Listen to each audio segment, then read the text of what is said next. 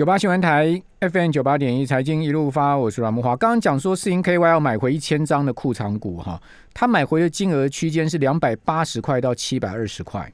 哦，那今天四星 KY 的股价收四百多块嘛？哦，本波段最低从一千块呢，曾经跌破四百到三百多块啊！哇，真的是，呃，可以讲说跌得惨不忍睹了哈。那另外群联今天举行法说会，群联缴出成绩单不错哦，第一季每股 EPS 是八点五六元哦，创下历年的同期次高哦。不过税后存益是有季减，呃，五十五点四趴的情况哦，年减了十一点一趴。哦，所以出现了季年减哦双位数的减幅，尤其是季减的情况非常明显，呃，但是呃，存益仍然是有这个八点五六元的 EPS，哦，那贵盟就很棒哦，贵盟第一季赚了四块哦，是创下历史新高了 EPS，这个脚踏车相关零组件的贵盟，哦，那台达电四月营收两百六十四亿哈，前四月将近一千亿的营收是双双写下同期的新高，所以台达电还是。很很会经营的一家公司啊。那此外，联发科股东报告书啊，去年研发费用七百七十三亿啊，这个研发费用非常的很高哦，七百七十三亿的研发费用哈。所以联发科也是一家非常优秀的公司了，只不过最近势头不在他们身上嘛哈。那今天亚洲股市啊，日经指数是收涨百分之零点五五的幅度，延续上周的涨势啊。哦，那此外，韩国股市呢，则是大涨一点六趴啊。韩股今天表现的气势如虹啊，哦，大涨了一点六趴。浦项钢铁哦，今年股价呢，呃，上涨也也是上涨哦。就韩国的钢铁股，像浦项钢铁，呃，一直这个去年以来也涨了一倍哦。这个韩国这个龙头的钢厂，浦项应该是全世界第四大钢厂吧？哈，好，那在我们节目现场的是。头家日报孙庆龙总监，庆龙你好，呃，木华哥好，各位听众大家好。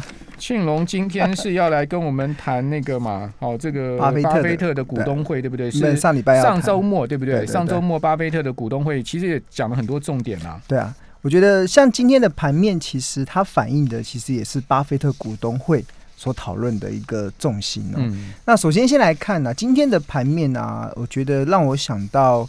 昨天是母亲节嘛？那其实很多的呃人都会献上一束康乃馨给妈妈，祝母亲节快乐。对，那我觉得昨今天的盘面也让我看到台股其实也是新花朵朵开哦。嗯，对啊。那但但这个新花朵朵开其实是呃，应该说金融股是富贵花开，然后传产股是百花齐放。但是电子股却是花容失色，反正都是花啊，但是这个花的长相不一样。对，但但是我觉得。现在电子股的花容失色，其实也不用太泄气啦，因为其实它绝对不会让你等到花儿都谢了，它一定资金迟早会轮到它。那我觉得今天的盘面其实还蛮特别的，是电子股的成交比重只剩下三成多而已，这应该是我这几年观看到的一个数值相对较低的。那在船产股中的航运股加钢铁股两个类族群加起来，成交比重就超过四成以上。这这一点其实是呃，其实我们从过去的经验来看呢，如果当一个类股族群它的成交比重来到了一个波段的高点，或者是来到一个波段的低点的时候，通常其实它或许是一个转折的一个很重要的迹象哦。尤其我们看到，我们虽然看到今天的电子股市花容失色，联发科破了一千块，然后台积电。然后红海、大力光的跌幅都还算蛮大的，但是不要忘了，其实前一阵子能够推升台股来到万六万七的，其实最重要的工程是来自于电子股，而且当时电子股的成交比重其实还一度接近要八成哦，对啊，所以我觉得，但是到八成的时候，其实就已经反转了，就已经推到极致，当时所有的船产金融都萎缩到极致。那比如说像今天的。呃，富贵花开的金融股，大家不要忘，去年半年前大家都还在唱衰金融股，哎，对啊，那然后，但是还好，我们在我们的节目中，我跟有一集我们来讨论金融股，跟大家讲金融股是越跌越美丽，因为其实台湾的金融股有非常好物美价廉的条件，所以我觉得看很多事情的时候，你就必须不用太跟着这个市场去过度的锦上添花。或者是呃，或者是落井下石，其实反而在投资啊，很多时候其实就是稍微一点点的逆向的思考，或许就会有一些不一样的一个成果。所以我觉得最近的船产，尤其是已经热到，其实我已经觉得有一点要稍微警戒一下了啦。对，那电子股已经萎缩到，其实我觉得那个。应该也有机会要即将出现反转的一个状态了，所以我觉得在这个阶段，投资人在策略上啊，其实一定要不要太太。呃，应该说太焦虑在整个行情的波动上，不要觉得好像很多的股票涨成这样，为什么手中的股票没有涨？或者是看到有些股票在涨的时候，你心就会痒痒的，然后想要把你手中的股票给卖掉，去追这些强势股。那我觉得，因为现在目前台股是多头市场啊，其实，在多头市场的架构中啊，其实类股的轮动会发生。那类股的轮动一旦发生的话，其实一定会轮到你手中的股票。我觉得这个在投资上，其实你就不用太着急。反而，如果你这个时候乱了寸脚，你反而去追逐一些市场现在目前热门股，你可能会在。在整个波动上，就应该说，在市场的这个投资的这个 timing 上，可能就会有点稍稍显晚了一步了。所以我觉得，就就耐下耐住性子。不过你刚刚讲金融股哈，虽然说金融股指数很明显在涨啊，事实上金融股就只有涨富邦金、国泰金。你看第一金也没什么涨，玉山金也没什么涨。比如说讲中信金也有在涨啊，对啊，中信金就是获利有出现大幅跳升的。对，现现在的你说像第一金，真的我看蛮多投资人应该会失望吧？他。它股价今天也不过才呃，因为它应该是除完息了，对不对？它它今天收二十二点八哦，除息前到二十三块哦，那从二月涨到二十三块，也涨 ten percent。可是跟你说跟富邦金比起来，真的差太多了。富邦金，你看它今年已经攻到七十六块六嘞，它它今年二月的时候股价是四十五点三，今年是七十七点五，盘中最高。会有这样子的状况，其实就是去年大家对于以寿险为主体的金控股是有比较多的疑虑，所以它其实是压低了这些以寿险为主体的金控股的一些价值。当初我们有讨论到，不管是富邦金、甚至星光金、甚至国泰金，他们的股价净值比在先前其实都都不到一倍哦，甚至有的还时候落到只剩零点六跟零点七倍。但是相较于关以这种银行甚至是关谷银行为主体的这些金控，他们其实。相对来讲，那个股价的位阶就比这些以寿险为主体的还要高一点，所以我觉得最近的这个行情的这样子的波动，其实我觉得有一个很大的就是这些低基期的股票开始出现了所谓的报复性的反弹。那在这个报复性的反弹中，我们今天讨论巴菲特嘛？对啊，就就你刚刚讲这些跟巴菲特股东会有什么关系？哦，当然，就 请解释一下。当然有关系，就是几个面向，在巴巴菲特的股东会里面，其实有提到几个重点，是我看到的重点。第一个重点就是巴菲特有特别强调他。他看到了通膨正在快速的发生，而且是非常严重的在发生。那这个当然，当通膨发生的时候，相关的原物料。的一些族群，当然就会出现一个比较大的一个上涨的一个动能。这包含了像巴菲巴菲特特别点到钢铁了，他发现钢铁的价格哇，真的是涨翻天的。木材也是。那今天还传出卫生纸的价，那个就纸浆的价格金百利也暴涨。所以今天我们看到像这个。呃，今天不只是钢铁股涨，航运股涨，甚至连玻璃类股的台玻也涨停板。啊，有我们这边有玻璃公主在，玻璃公主在。然后还有像造纸类，今天也是全面喷出，也是我我记得好像是也是涨停。开盘就涨停板，华子开盘，这个就是原原物料上涨、通膨的情况之下所所看到的一个状态了。那但是巴菲特提到这个通膨这件事啊，其实对投资人来讲，它有两。呃，有三个要思考的面向。第一个就是通膨的受惠股嘛，就是这些原物料的这些族群。那第二个啊，大家必须得去思考，有没有哪一些的族群，它有可能是通膨的受害股？这个就是你接下来在投资上必须得去避开的。那什么样子的公司会成为通膨的受害股？就有一个非常简单的判断逻辑，就是它有没有办法把这个呃成本上涨的一个状态转嫁给消费者。如果它能够转嫁，它就会是通膨的受惠股。但是它如果没有办法转嫁成本给消费者，或者是它提高成本，马上消费者就不买单。嗯嗯。就比如说，我看到这两天有新闻，像海底捞那个中国的那个火锅业者，他可能只是调涨的价格，就马上被消费者抵制，甚至胡须章好像好像什么禁止外，反正就是考量一些成本的关系啦，马上就就很多的反弹。有吗？胡须章最近有新闻哦。大家可以去看一下。哦 我印象中他的卤肉饭涨再贵，怎么大家还是会买？我还是很爱吃这样子啊。这个就是对我来讲，它它可以转嫁，因为它转嫁到我身上，我还是会买单。这個就是它原物料的成本的上升，他们就有办法受惠。但是有一些族群是受害的、哦。那有一个族群是我在这这段时间去思考的，也是我在最近跟一些上市贵公司老板在聚会的过程中，我发现好像有这个问题，其实就是呃银建股。银建股真的就是银建公司，他们现在目前出现了原物料成本大大升，然后找不到工人，甚至找到工人成本也很贵，就可能以以前拆一面墙只要一万块，现在拆一面墙两三万块都找不到工人来帮你拆。这个其实自己拆啊，以前不是自己拆，对啊，找不到工人自己下去拆啊。这个就会有这个就会有影响了哦。就当然，如果建商可以把这个高涨的成本转嫁给消费者，嗯那当然他还是可以受惠嘛。就是我反映我可能涨了十趴，我就转十趴房价上给消费者。但是目前看起来，消费者好像不太能够接受房价再涨，给你涨个十趴，对，应该是央行不能接受，不能接，大家都不能接受。央央行很不能接受。现在台湾的现在房价已经到这个，而且政府也很明显就是要打房嘛，对啊，而且接下来实价登录二点零也要也要上路了，对啊。七，月要上路，对啊，七月上路了，接下来连预售屋都要实价登录了，对啊，都要都要揭露那个价格，对啊，所以所以建商在这个时候应该会有一定的压力哦，一定会有压力，所以我觉得最近因为还蛮多的银建股的表现都还蛮好的，所以我觉得在这个阶段，如果你持有银建股的投资人，你应该要稍微思考是不是该建。呃，应该适时的做一些见好就收的打算。我觉得接下来可能对银建公司会有一定的影响力会出现，尤其在这一波原物料上涨之后的一个压力，确实是会蛮大的。嗯建商，建商我看到是这样。好，我们这边先休息一下，等一下回到节目现场。九八新闻台 FM 九八点一，财经一路发，我是阮木华。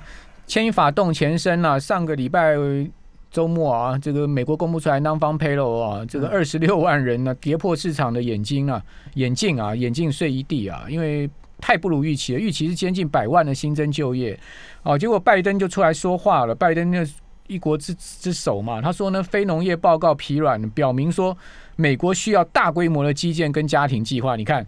给他逮到机会，你看啊，你看啊，这个数据疲软，所以我们要更砸钱啊。嗯，更好。然后叶伦则是说，美国财政部长叶伦则是说呢，不要过分解读非农业就业报告了。所以一个半白脸，一个半黑脸啊，这个美国政客啊，很容易很很会做做这种唱双簧的角色。好，好，那继续回到就是说孙启荣总监这边，就是说你从巴菲特股东会看到，除了通膨。原物料价格上涨以外，你还看到了什么呢？那通膨还有一个要稍微注意的，也是像目前在先前啊，资本市场会有波动这么大的一个原因，就是因为像目前各国的央行他们要决定他们的宽松货币政策什么时候要结束，其实很重要的一个参考依据其实就是通货膨胀。那联准会的设定其实是希望只要联呃只要通货膨胀率如果长有一段时间持续在两 percent 以上，他们可能就会开始将这一波的宽松货币政策稍微紧缩了。那那对资本市场就会造成很大的一个压力，因为其实呃这一波的行情会出现这样子的一个走势，很大的原因就是市场的钱真的。热钱真的太多，所以如果一旦央行开始收资金的话，一定会影响这个动能嘛。所以通膨它的背后，除了大家的荷包会缩水之外，除了通膨的一些社会股会涨之外，还有一个更大的影响因素，就是会不会影响到联准会。呃，它的这个货币政策，那目前看起来，因为三月份的美国的 CPI 通膨其实已经来到二点六 percent 了。其实按目前的下去啦，即使像巴菲特这样观察，应该接下来的通货膨胀超过两 percent，应该是可以预期的一个状态。所以目前的通膨已经在发生了，所以这个就会影响到联总会会不会开始收资金嘛？那目前我们的观察啦，其实。呃，升息应该在今年是比较不会这么快，但是升息之前应该会先缩表。嗯，所谓的缩表，其实就是降低这个印钞票的规模。现在联准会其实每一个月向市场大概印出一千两百亿美金的钞票出来哦。那接下来如果将目前的这个通货膨胀率一直维持在两 percent 以上。因为印钞票印越多，就有可能会造成通货膨胀。那印钞票印到极致，有可能会造成恶性的通货膨胀。那如果造成恶性的通货膨胀，那这个就是经济失控的一个非常重要的一个状态。所以联总会绝对不会，或各国的央行绝对不会让这件事情发生。所以其实一旦通膨开始慢慢出现了一个太热的状况之下，央行一定会收资金。那联准会现在目前一个月是印一千两百亿美金嘛，所以。目前看起来应该会遵循二零一三年跟二零一四年那个时候的一个步骤。当时其实金融海啸结束之后，联总会也实施 QE one、QE two 跟 QE 四，哎，QE 三，然后之后开始停止印钞票，然后开始收资金。那这个这一波应该也会按照这样子的状况去看。所以，我们目前我们。看到的是，可能下半年开始，联准会的这个一千两百亿每个月的这个印钞票动作，应该就会出现变化。那对市场的资金的动能就会遭到一定的影响。那这也是前上个礼拜全球股市有出现比较大的震荡的原因。但是好家在，什么叫好家在？就是这两天传出美国的非农就业数据很差，哇，那这个收资金的状态，大家就松了一口气。因为其实他们。结束宽松货币政策，或者是调整调整宽宽松货币政策有两个条件，一个是通货膨胀，一个是就业状态。所以如果现在就业状况不好的话，就可以更加的支持嘛。但是现在就是一来一往啊，其实有好的有不好的。但不管怎么样，我都认为今年呐，今年在全球的股市，它一定跟去年的不一样的差别是，去年是无稽之谈。今所谓的无稽产是没有基本面的反弹，那它是完全是仰赖资金行情。那今年会进入到有机之谈，就是所有的类股、所有的公司要能够持续的往上走，一定要它的公司的获利有出现上扬，才市场才会买单。所以我觉得这一部分是呃，应该目前我们所看到的一个方向。那嘉登四月营收为什么会创十个月新低呢？这个半导体设备股出了什么状况？台积电四月营收也月减一一点五一呃十五趴哎，这个时候本来就是他们的一个相对的一个旺诶淡季的一个状态啦。其实大家有听过五穷六绝七上吊，本来就是电子股的一个相对的淡季。然后再加上我觉得现在目前因为大家都在扩充产能。的过程中，很多的耗材其实它还不需，因为现在为什么它的营收会降低？因为现在产能都已经满了，所以满的时候它已经没有办法再增加产能了，所以对于有些相关公司的营收是没有办法跟出来的，因为产线已经满了嘛。所以，但是现在开始随着各大的半导体公司都在扩大资本支出，所以现在他们目前可能未来这呃要一段时间后，当新产能出来之后，这些相关的半导体的耗材。才会有进一步的去扩大营收的机会，因为毕竟现在都已经满载的情况了。那呃，重新回到那个巴菲特的那个那个汉唐公司加变是怎么样？加变哦，对啊，汉唐不是你之前一直很看好，从这波汉唐跌很重哎，两百七十五块半跌到今天剩两百三十二哎，然后然后。周刊那个财经杂志不是写说公司内部好像有一些股东的这个状况嘛？对，就是呃，当时汉唐的现在的经营经经营阶层啊，就是他们的持股的水位比较少，现在董事长持股大概只有一两趴的水位。哦，董事长才一两趴啊？对，对，所以 这个也这也太低了吧？现但是现在的市场派，现在所谓的市场派，其实就是以前的公司派。对。因为以前的公司派的老董去世了嘛，然后他的大部分的股权其实由他的太太继承的，对，所以他们的持股大概有十几二十。那现在董事长是之前的什么？之前专业经理人吗？对，类似专业经理人的一个状态。所以在专业经营的过程中，其实我我只能讲了，其实，在一家好的公司，它要一个比较。